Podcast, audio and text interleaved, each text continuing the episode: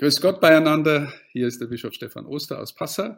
Ich äh, freue mich, dass ich heute ein Interview führen kann mit einem jungen Mann namens Florian Plätscher. Es wird um seine Geschichte gehen, die uns auch ein wenig verbindet, denn äh, es geht auch um dieses Buch hier. Das heißt, äh, den ersten Schritt macht Gott und äh, Florian Plätscher war der Lektor dieses Buches beim Herder Verlag. Und äh, wie es dazu nun kommt, was er jetzt macht, über das werden wir miteinander ins Gespräch kommen. Florian Plätscher ist im Augenblick in Trondheim in Norwegen. Und zwar bereitet er sich gerade auf seine Weihe zum Diakon für die Kirche in Norwegen vor. Grüß Gott, Herr Plätscher. Ich freue mich, dass Sie da sind. Guten Morgen, ich freue mich auch sehr. Hallo. Sie haben einen interessanten Weg hinter sich. Vielleicht äh, stellen Sie sich erstmal kurz vor und sagen, wer Sie sind und wie es dazu kam, dass Sie jetzt in Norwegen sind. Genau, ja. Ich habe ähm, nach der Schule, nach dem Abitur ähm, Theologie studiert und war damals auch ähm, Priesteramtskandidat für mein Heimatbistum Speyer. Ähm, habe dann am Ende des Studiums ähm, mich gegen die Weihe entschieden ähm, und ähm, ja, dann kam es äh, dazu, dass ich dann ein paar Jahre im Verlag gearbeitet habe und darüber haben wir uns dann auch kennengelernt. Mm, und im Laufe der Jahre habe ich dann gemerkt, ich muss nochmal äh, über das Beruf, Thema Berufung nachdenken und ähm, habe dann äh, gekündigt im Verlag und ähm, bin durch einen anderen Autor, der Norweger ist, ähm, nach Norwegen gekommen. Ähm, und dann ging alles irgendwie alles sehr schnell. also Sie sind durch einen anderen Autor nach Norwegen gekommen. Das heißt, Sie haben mir erzählt, Sie waren dort in einem äh, kontemplativen Kloster. Äh, genau. Das der, hängt zusammen, oder? Das hängt zusammen, ja. Ähm, der Autor ist nämlich Bischof von Trondheim. Und ähm, als ich äh, im Verlag gekündigt habe, habe ich ein paar, eine Handvoll Autoren äh, ein paar mehr Infos gegeben, warum ich jetzt äh, kündige und wohin mein Weg irgendwie gehen kann. Ähm, ganz genau wusste ich das nämlich selbst nicht. Ich, mir hat vorgeschwebt, ähm, eine Auszeit zu machen, eben in einem Kloster vielleicht. Ähm, und dann hat eben Bischof Erik hier von Trondheim ähm, einfach erwähnt, ähm, dass es hier auf Tautra, einer Insel in Trondheimsfjord, ähm, ein Kloster von Trappistinnen gibt. Die haben immer wieder Langzeitgäste, die im Kloster mitarbeiten, mithelfen, mitleben, mitbeten, einfach in dem Rhythmus mit äh, sich bewegen. Und ähm, das habe ich dann gemacht. Also die Idee kam mir direkt äh, wunderbar vor und ähm, habe dann eine Woche überlegt und dann war ich immer noch Feuer und Flamme und dann bin ich ähm, im März 2022 für sechs Monate dorthin. Für sechs Monate? Und genau. waren dann dort auch begleitet äh, in, auf ihrem Berufungsweg und in ihren Fragen? Ja, das ist ähm, das Modell, die, das die Schwestern anbieten, ist eben, dass die ähm, Volontäre oder freiwilligen Helfer dort ähm, einmal in der Woche ein Gespräch haben mit äh, der zuständigen Schwester. Und das war, das war großartig. Das war die älteste Schwester im Kloster. Die ähm, Sister Rosemary ist äh, 85 Jahre alt mittlerweile ähm, ist ins Kloster eingetreten, als sie 19 war. Also sie hat einiges an Erfahrung, aber ist ähm, mit, einem, mit, mit einer Lebendigkeit und einem, einem Feuereifer auch im Gespräch mit den, mit den Volunteers. Und ja, das ist einfach ein ganz ansteckender Mensch, der, der was für Freude eine ausstrahlt. Ja, was für eine Gemeinschaft war das? Welche? Es sind äh, Trappistinnen, also Zisterzienser der strengen Observanz. Also die eigentlich im Schweigen leben. Und, äh, genau, genau. Aber dann, wenn Sie Gäste die, haben, mit die Gäste die Ausnahme machen, ja. Mhm. mhm. ja. Und in diesen sechs Monaten hat sich dann für Sie auch durch diese Begleitung und durch Ihr persönliches Leben, Gebetsleben, Arbeitsleben dort im Kloster geklärt, dass Sie äh, doch nochmal den Weg zum priesterlichen Dienst aufnehmen wollen. Ja, das war, das war eigenartig, weil ich hatte ja die Reise nach Norwegen mit äh, Rückflugticket äh, eigentlich angetreten. Ähm, und es kam dann tatsächlich so, dass ich von dem Ort, der Insel dort, von dem Kloster, aber auch von der Kirche in Trondheim einfach begeistert worden bin. Ähm, und mir dann auch die Frage gestellt habe, was, was hat das zu bedeuten, ähm, dass ich jetzt mit 30 Jahren äh, auf einmal in Norwegen gelandet bin äh, und ob das vielleicht nicht irgendwie ja, noch mehr zu bedeuten hat. Und ich habe dann eben auch mit dem äh, Bischof von Trondheim äh, mehrfach gesprochen und ähm, durch diese Gespräche mit der Schwester, mit dem Bischof, die Erlebnisse vor Ort, ähm, dass ich gemerkt habe, dieser geistliche Rhythmus tut mir so einfach gut. Ähm, ja, da kam dann Stück für Stück die Entdeckung, dass der alte Weg vielleicht doch wirklich mein Weg ist und dass ich Priester werden soll. Ganz kurz gefragt, haben Sie äh, mit der Schwester und dem Bischof auf Englisch gesprochen oder können Sie schon Norwegisch? Ähm, beides. Ich habe mit der Schwester auf Englisch gesprochen, mit dem Bischof auf Deutsch, weil er ähm, Deutsch kann. Und mittlerweile kann ich Norwegisch. Ja? Mhm, haben Sie nebenbei genau. dann im Kloster Norwegisch gelernt oder angefangen, das zu lernen? Ja? Ich habe angefangen, da zu lernen und ähm, die Schwester singen das Stundengebet und feiern die Messe auf Norwegisch. Da kommt man äh, irgendwie rein in die Sprache, weil also gerade die der Ablauf der Messe oder die Psalmen im Stundengebet sind ja irgendwie bekannt. Ähm, und dann habe ich äh, dann eben nach der Zeit im Kloster ähm, auch einen Sprachkurs gemacht. Und die Sprachen sind relativ ähnlich. Und äh, es hat mir direkt Spaß gemacht. Und ich habe Freude an Sprachen und da war das nicht so, nicht so das große Ding. Das heißt, äh, wenn Sie in ein Schweigekloster in Passau gekommen wären, dann wären Sie vielleicht jetzt äh, bei uns Priesteramtskandidat. Hätte sein können. Hätte sein können. Ich freue mich natürlich auch für die Kirche in Norwegen, dass, äh, dass Sie dort jetzt katholischer Priester werden wollen und jetzt demnächst zum Diakon geweiht werden durch den Bischof Erik, wenn ich das richtig gehört habe. Was empfinden Sie an der katholischen Kirche in Norwegen so anders als äh, bei uns, als dass sie nicht in ihrem Heimatbistum oder in Deutschland Priester werden wollen? Also ich will jetzt gar nicht die, Situation in Deutschland schwarz malen oder, oder irgendwie draufschlagen. Ich, ich nehme es nur einfach so wahr, dass ähm, hier in Norwegen die Kirche von einer, wirklich von einer Freude, von einer Glaubensfreude geprägt ist. Ähm, das hängt natürlich auch mit den Umständen hier vor Ort zusammen, dass äh, zum Beispiel hier in Trondheim in der Dompfarrei die, die, Pfarrei versammelt Menschen aus 103 verschiedenen Nationen. Ähm, und das sind die Norweger in der Unterzahl, ganz deutlich. Aber die Norweger, die katholisch sind, das sind zu 99 Prozent sind das Konvertiten, die sich sehr genau Gedanken gemacht haben darüber, ähm, vor diesem Schritt, der wirklich auch ein Bruch mit, ja, mit einer Mehrheitsgesellschaft ist, die ursprünglich lutherisch geprägt, mittlerweile völlig säkular ist. Mhm. Zum anderen haben wir dann eben Leute aus, aus Ländern, wo Christen verfolgt werden. Und da haben die, die Leute, auch wenn sie dabei bleiben und, und sich davon nicht abschrecken lassen, einfach ein, ein Bewusstsein dafür, was es heißt, Christ zu sein. Und das sind dann eben auch oft Menschen, die ein reflektiertes Verhältnis zum Glauben, zum Herrn und zu seiner Kirche haben.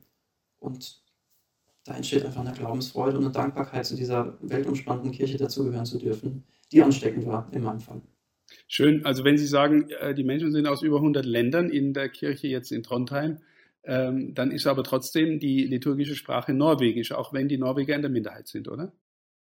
Äh, genau, also Sonntags ist Hochamt und die Werktagsmessen sind äh, Norwegisch. Ähm, es gibt dann noch eine polnische Messe, ähm, eine Messe auf Latein, so englische Messen, ähm, wo dann auch viele Studenten sind. Also da findet so jeder seins, denke ich. Mhm. Mhm. Und äh, so wie Sie es andeuten, die Leute sind einfach nur froh, äh, äh, entschieden, äh, gläubig und katholisch zu sein. Das heißt, äh, die Debatten, die es in vielen Ländern, vor allem der westlichen Welt gibt, über die klassischen Reizthemen, die gibt es dort ganz offensichtlich viel weniger.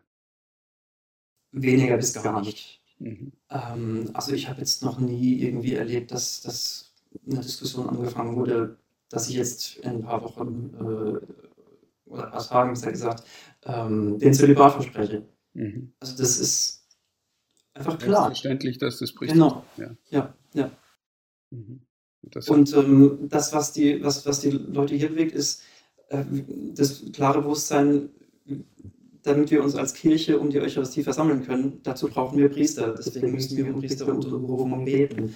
Ähm, also so oft, wie ich jetzt in den letzten Tagen und Wochen ähm, zugesichert bekommen habe. Nicht nur so vorbeigehen, sondern wirklich glaubwürdig, dass, dass die Menschen mich im Gebet begleiten. Mhm. Das ist was ganz Stärkendes, mhm. dass ich hier auch anders erlebt habe jetzt, als, als ich das in, in, Deutschland erlebt habe, als ich dort im Seminar war. Dass sie mitgetragen werden, stärker. Ja. Ähm, was freut Sie generell an den Gedanken, Priester sein zu dürfen, Priester werden zu dürfen? Ähm, Vater sein zu können, geistlicher Vater. Ähm, das ist was Wunderbares. Ähm, und das ist ja, finde ich, auch eine Dimension, die bei uns in Deutschland relativ wenig zum, zum Tragen kommt, dass, dass der Priester, der Pfarrer, der ein, ein, geistlicher Vater sein soll. Hier ist es schon allein in der Anrede so, wie in den romanischen Ländern. Hier sagt man äh, Pater. Hier ist es nicht quasi bloß die Bezeichnung von, von Klosterpriestern, äh, ähm, sondern ganz normalen Weltpriestern, die nennt man dann Pater und beim Vornamen. Mhm. Ähm, und das, glaube ich, macht was mit einem. Und dann freue ich mich einfach darauf, ja, eben taufen zu können, predigen zu können, in ähm, wenigen Monaten dann Messe feiern zu können. Mhm. Und einfach mit den Sakramenten die Gläubigen stärken zu können. Sehr schön. Ich wünsche Ihnen dafür von Herzen alles Gute. Auch wenn wir natürlich schon ein bisschen mit so einem, also mit einem lachenden Auge auf Sie schauen, weil Sie jetzt äh, in Norwegen in einer Kirche, die es auch braucht, so wie alle Ortskirchen äh, Priester brauchen. Ich freue mich auch für den Bischof Erik, dass er sie bekommt als Priester. Äh, gleichwohl ist natürlich bei uns auch eine äh, inzwischen sehr dramatische Situation, was den Priesternachwuchs angeht. Ich äh, würde gern noch mal jetzt doch auf dieses Buch zurückkommen. Ähm, ich sage ganz kurz dazu, das ist ein Buch, das wir vor, ich glaube, inzwischen drei Jahren gemacht haben. 2020 oder 2019 ist es erschienen, weiß gar nicht mehr genau.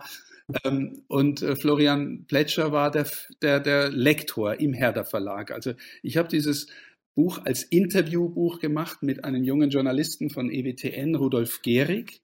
Das ist, äh, weil es aus einer Interviewreihe mit dem Fernsehsender EWTN entstanden ist.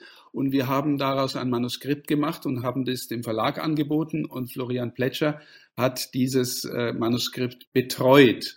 Und als das Buch dann erschienen war, ähm, war noch mal eine Lesung, da habe ich sie dann mal persönlich kennengelernt. Hier in Passau ist er gekommen zu einer Lesung, äh, wo wir das Buch auch der Öffentlichkeit vorgestellt haben. Und wenige Wochen später kriege ich also von Florian Plätscher eine Mail, dass er sagt, also, lieber Herr Bischof, äh, die Auseinandersetzung mit dem Thema Berufung, ähm, also ich sage es jetzt sinngemäß mit meinen Worten, die ist durch dieses, äh, die Arbeit an diesem Buch doch nochmal intensiviert worden und äh, inzwischen habe ich mich also entschlossen, den Verlag zu verlassen, zu kündigen und die Spur meiner Berufungssuche nochmal aufzunehmen. Also genau. deswegen, ich würde schon jetzt sagen, wenn Sie dieses Buch lesen, weil Sie die Geschichte vom Herrn Plätscher interessiert, Vorsicht, es könnte was mit Ihrem Leben machen. Aber Herr Plätscher, genau. vielleicht äh, erzählen Sie noch mal kurz, äh, was ich jetzt so angedeutet habe wie das gegangen ja. Es, es war tatsächlich so. Es müsste dann 2021 gewesen sein, wenn ich es richtig äh, erzähle. Ja. Ähm, und da hatte ich tatsächlich mehrere Bücher zum Thema auf dem Schreibtisch. Ähm, noch eins explizit zum Thema Ordensberufung, das heißt Himmelsstürmer. Und eben ähm, den ersten Schritt macht Gott. Ähm, und ja, dann war irgendwann na klar, man hat vielleicht ein, ein, professionelles Verhältnis zu seinen Texten, man macht die Arbeit und man schaut, dass man ein bestmögliches Buch aus dem Text macht. Ähm, aber man, also gerade als, als jemand, der dann sich lange Jahre vorher schon die, die Fragen nach der Berufung gestellt hat und bei dem das dann aus verschiedenen Gründen in den, äh, in den, in den Hintergrund getreten ist, das hat was mit mir gemacht, dann einfach, dass ich mich da nicht mehr gegen wehren konnte, dass ich mir eingestanden habe, ähm, ich muss nochmal nach meiner Berufung schauen und äh, ja, fragen, und das ist ja letztlich die Frage, bei der, äh, um die es geht beim Thema Berufung, was will eigentlich Gott mit meinem Leben machen? Mhm. Und ähm, ich glaube, wenn man sich die Frage stellt und dann einigermaßen offen ist für äh, Gottes kreative Antworten, ähm, dann kann viel geschehen. Dann kann man am äh, Ende der Welt landen ähm, oder im Nachbarort als Pfarrer oder als äh, Ehemann der Familie oder da sind ja der Fantasie keine Grenzen gesetzt, der Fantasie Gottes zumindest nicht. Wie auch immer, Gott war bei Ihnen offensichtlich sehr kreativ, sodass Sie jetzt Priester in Nordeuropa, in Norwegen werden. Ähm, danke nochmal äh, für die Bereitschaft, dieses Gespräch zu machen. Ich äh, habe tatsächlich diese Idee gehabt, nachdem mir Herr Plätscher eine Einladung für die Diakonenweihe geschickt hat. Wann wird die sein? Die ist jetzt am 28. Juli. Also Sie haben diese Weihe vor sich.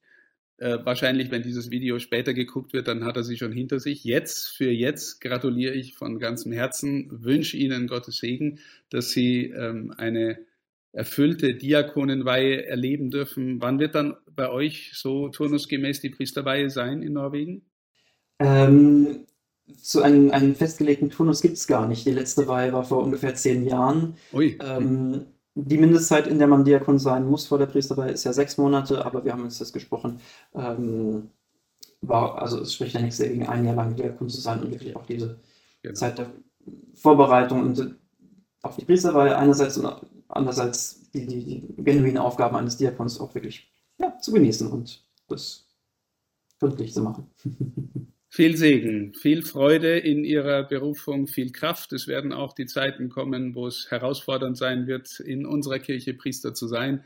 Aber ich darf Ihnen auch sagen, es ist äh, der Beruf, zumindest für mein Leben, der mich am meisten auch erfüllt. Äh, vor allem auch, wenn es wirklich, wenn man sieht, dass der eine oder die andere wirklich dann auch von Christus berührt wird.